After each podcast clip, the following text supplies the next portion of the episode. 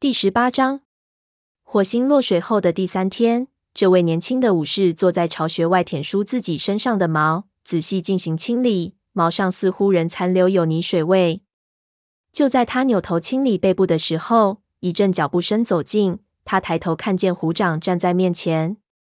虎掌粗声粗气地说：“蓝星想让你去参加森林大会，要你去见他，就在他的巢穴外，也叫上沙风和灰条。”说完。不等火星回答，就走开了。火星站起来，伸个懒腰，环顾四周，看见灰条和沙风正在前麻丛边吃东西，于是三步并作两步走过去，说：“蓝星要我们去参加森林大会。”沙风吃完画眉鸟，用舌头在嘴边扫了几圈，有些不解地说：“我们不可能渡过溪水，能到四棵树吗？”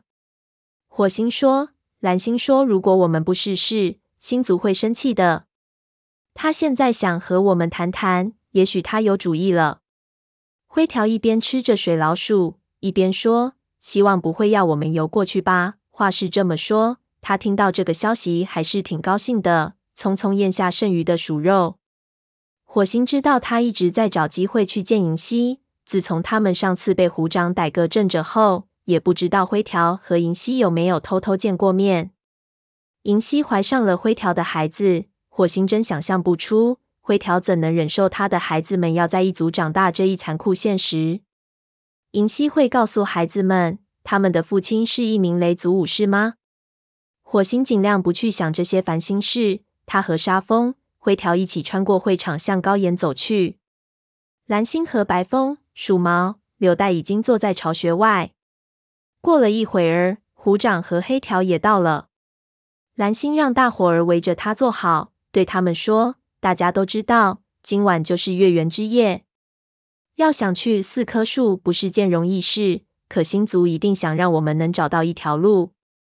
因此，此行我只带武士同去，没有老年猫，没有学徒，也没有怀孕的母猫。黑条，今早你带领一支队伍去查看了溪水的情况，把你看到的给大家说一下。”黑条说。洪水在回落，但回落的速度很慢。我们一直巡行至雷鬼路，除了游过去，没有别的办法渡溪。柳代说：“雷鬼路那里的溪流较窄，我们能跳过去吗？”黑条说：“插上翅膀，也许能跳过去。如果单靠四条腿。”白风说：“不过雷鬼路那里是我们渡溪的最佳地点了。”蓝星点点头，说：“我们就从那里走。”也许星族会引领我们找到一条路。说完，他带领众猫走出营地。太阳已经落山，周围的一切事物都变得朦朦胧胧。远处传来猫头鹰的咕咕叫声，近处的灌木丛里则有猎物发出的沙沙声响。不过，众武士忙于赶路，没有心思捕猎。他们一路穿越丛林，来到雷鬼路。此处的雷鬼路下有一个隧道。只见溪水从隧道里滚滚流过。往常去四棵树时，还从没有路经雷鬼路，因此火星不知道族长下一步会干什么。走到隧道边，火星看见洪水漫出隧道顶部，连雷鬼路都被淹在水里，在月光下越发显得诡异。这时，一只怪物从这里经过，只见它放慢速度涉水而过，推起层层波浪。怪物渐渐消失在远方。蓝星带着大伙儿走到雷鬼路边，他嗅了嗅路面上的水，水里散发出阵阵恶臭，熏得他直皱鼻子。他小心翼翼地将一只爪子伸进水中，然后说：“这里比较浅，我们可以从雷鬼路走到溪的对岸，然后沿着影族领地的边界去四棵树，在雷鬼路上走。”火星一想到要和怪物们同行一条路，就感到身上直起鸡皮疙瘩。探爪的不幸遭遇已经表明了怪物们对待猫的残忍，而他也仅仅是在雷鬼路边缘上走而已。灰条也和火星一样感到胆怯，问：“如果恰巧有怪物经过怎么办？”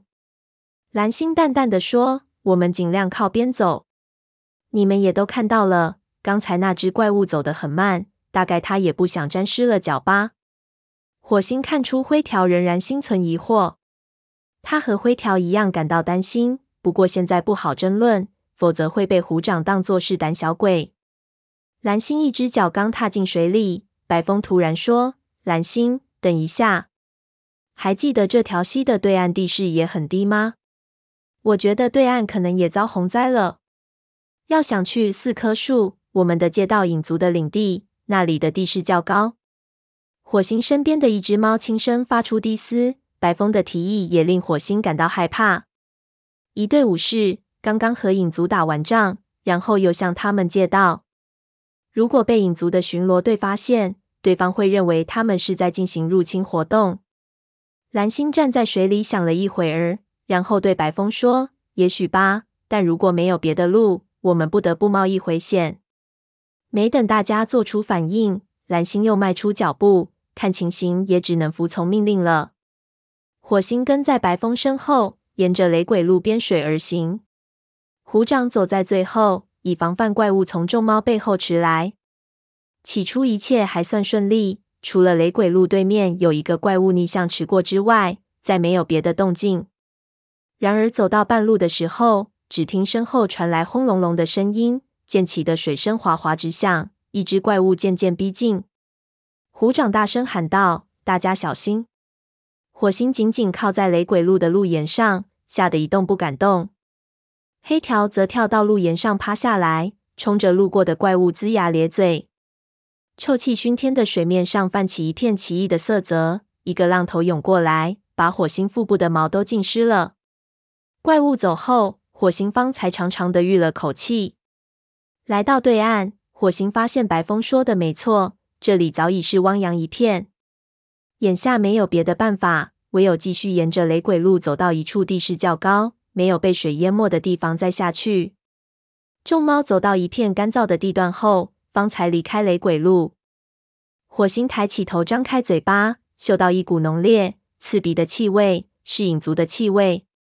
他们此时已经走出了雷族的地界，他们所在的地方与四棵树之间隔着一条宽阔的影族领地地带。柳带不安地说：“我们不该来这里。”蓝星没有理会他。反而加快脚步，通过脚下这片湿漉漉的草地。这片空旷的草地上，只是孤零零长了几棵大树，而且草长得很矮，在这里根本无法隐匿行踪。火星的心砰砰直跳，如果被影族发现就糟了。不过四棵树已经遥遥在望，他们也许还有几分运气。突然，队伍的前方出现了一条黑影，接着又窜出了几条。然后只听一声愤怒的吼叫，撕破寂静的夜空。蓝星加快速度，似乎想闯过去，接着又忽然放慢脚步，停了下来。大家亦步亦趋的跟在他的身后。那几条黑影越来越近，火星看清楚，原来是由影族族长叶星率领的巡逻队。叶星望着这群不速之客说：“蓝星，你带领属下闯进影族的领地，到底有何贵干？”蓝星不卑不亢地说：“还不是因为这场洪水的缘故，这是唯一一条通往四棵树的路了。我们没有恶意，叶星。你知道，森林大会期间，各个族群是不能刀兵相见的。”叶星双耳贴平，毛发立，低嘶着说：“这个规矩只在四棵树才有效力，在我们这里可没这个规矩。”火星本能的俯下身子，做出防御姿势。影族的猫们既有武士，也有学徒和老年猫，迅速将雷族众猫团团围住，如同他们的族长一样。他们竖起身上的毛，尾巴缓缓摆动，一双双充满了敌意的眼睛反射出冷冷的月光。火星知道一场大战在即，在这场战斗中，雷族猫的数量处于劣势。蓝星说：“叶星，很抱歉，没有特殊原因，我们绝不会擅自进入贵境。”请行个方便吧。他的话对影族丝毫不起作用。影族的副族长灰毛走上前，对叶星说：“我认为他们是来这里刺探机密的。”刺探机密。虎掌分开猫群，走到蓝星身边。他向前探着头，几乎触到了灰毛的鼻子。我们在这里能刺探到什么机密？你们的营地又不在附近。灰毛凶狠地咧开大嘴，露出利齿，下令八。叶星，把他们撕成两半！虎掌厉声喝道：“尽管试试看。”叶星没有作声。火星肌肉紧绷，身边的灰条则发出低嘶声。鼠毛和站在旁边的影族武士针锋相对，沙风则双目炯炯，准备大干一场。最后，叶星对他的属下们说：“退后，给他们让开道路。我还想让雷族参加这次森林大会呢。”话虽然友好，但却是咬着牙说的。火星疑心大起，悄声对灰条说：“他到底什么意思？”灰条耸了耸肩膀说：“不知道。”自从闹洪灾后，我们再没有和影族打过交道，谁知道他们的境况如何？叶星眯缝着眼，继续说：“我们甚至还能护送你们，这只是为了让你们能够安全到达四棵树。万一你们路上被一只发怒的老鼠吓跑，怎么办？是吗？”影族的猫们齐声附和，他们移动队形，将雷族的武士们围在中间。叶星略一点头。和蓝星并肩而行，雷族众猫在影族半是护送，半是看压下，乖乖的跟在两位族长身后。众猫到达四棵树时，已是月上中天。借着清冷的月光，只见河族和风族已经到齐了。眼见雷引这两个原本势不两立的族群，竟然一同从斜坡上下来，和风两族都很好奇。火星知道雷族此时看起来定然像是影族的俘虏，于是他昂首阔步，以姿态来表明他们并没有被打败。不过影族还算识趣，他们刚从坡上下来，影族便走开了。蓝星和虎掌并肩径直向巨岩走去。火星回头找灰条，哪里还能看到他的影子？不一会儿，他就发现灰条正朝银溪走过去。不过，碍着银溪周围有许多河族的猫，灰条不敢过分靠近，只能沮丧的在附近徘徊。火星暗地里叹了口气，他知道灰条是多么思念银溪，更何况银溪已怀上了他的孩子。可是，在这种众目睽睽的情况下见面，实在太冒险了。他正在低头沉思，突然被鼠毛的声音吓了一跳：“你怎么了？”一副心事重重的样子。火星急中生智，说：“我我在想叶星说过的话，他为什么想让雷族参加这次大会呢？嗯，我敢肯定，当中一定另有隐情。他可不会安着什么好心。”沙风嘴里说着话，和柳带并肩走过来。他舔了舔爪子，然后用爪子在耳朵上蹭了蹭。事情很快就会有眉目的。柳带一边向风族的母猫们聚集的地方走去，一边回过头说。或在不远，连我的爪子都感觉到了。火星心情沉重，在树下走来走去，留心周围的猫谈论的话题。大部分猫议论的都是些无关痛痒的流言蜚语，没有谈及任何有关影族的计划的事。每当他从影族的猫们身旁经过时，他们都充满敌意的瞪着他，其中还有一两只猫不时的瞅瞅巨岩，似乎急于想让会议开始。终于。巨岩上传来一声号叫，大家的议论声渐渐平息。火星看见四大族群的族长们站在巨岩上，以夜空为背景，形成四个黑黢黢的身影。沙风来到他身边，趴下，爪子枕在胸脯下，小声说：“终于开始了。”叶星走上前，神情冷漠地说：“在场的各位，听我一言。”希望大家不要把我下面将要说的话当作是耳旁风。在去年绿叶季之前，段星一直是影族的族长。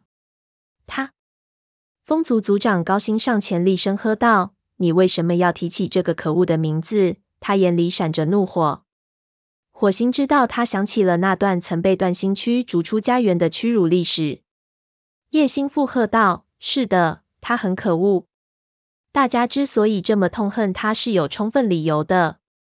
他偷走了雷族的幼崽，强迫本族的幼崽过早的接受战斗训练，不少幼崽因此而夭折。最终，由于无法忍受他的血腥统治，我们将他逐出族群。但是他现在在哪里呢？他的声音一下子尖利起来。他死在了丛林里呢，还是在两脚兽的地盘里过着沿街乞讨的生活呢？